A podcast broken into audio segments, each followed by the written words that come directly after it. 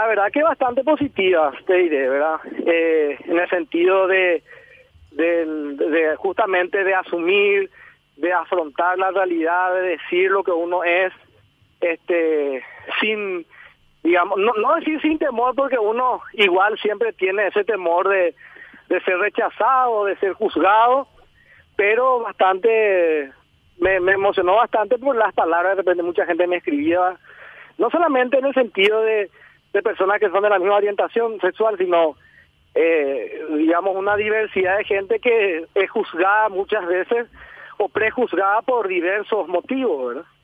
Que sufren también cualquier tipo de discriminación en nuestra sociedad, ¿verdad? Eh, yo tengo 26 años, ¿verdad? Y el equipo con el que estamos trabajando tienen, digamos, en promedio la misma edad que yo, un poco menos o un poco más. Entonces, este, nosotros claramente estamos apuntando preferentemente a un segmento poblacional, me refiero a una cuestión de edad más que nada, en donde ese pensamiento que decís no es el mayoritario.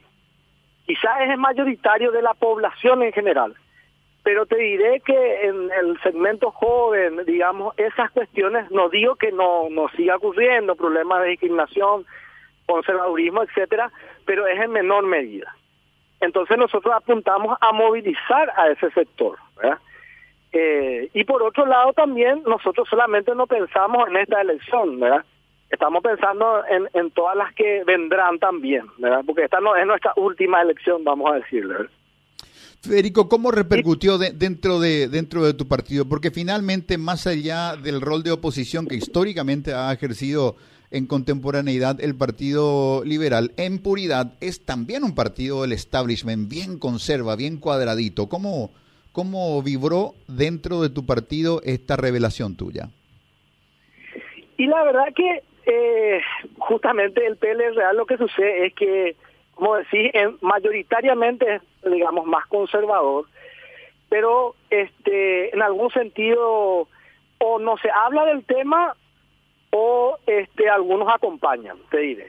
Es muy poco el sector que me está atacando por eso. Desde luego que sí, hay un tuit, te cuento, que ayer a la mañana, ayer a la mañana hizo el señor honorable Dionisio Amarilla, ¿verdad? Descalificando por descalificando a mí eh, por mi orientación sexual, ¿verdad? Y por afirmar lo que yo dije que soy, ¿verdad? Pero hasta ahí, eh, hasta ahí lo que llegó, digamos, porque sinceramente los con los que por lo menos yo estoy articulando, lo que nosotros estamos articulando, eso digamos no es un problema. ¿verdad? No, no, no lo ven como un problema hasta, hasta menos hasta ahora, ¿verdad? Y de hecho que eh, si bien hoy lo, ese sábado lo dije, digamos, en un acto público, sin embargo ya sabían mis correligionarios, vamos a decirle en conversaciones, este, ya lo sabían también, o sea, no es que es una sorpresa, digamos. Quizás lo que es la sorpresa es que yo lo haya dicho en un acto público, ¿verdad?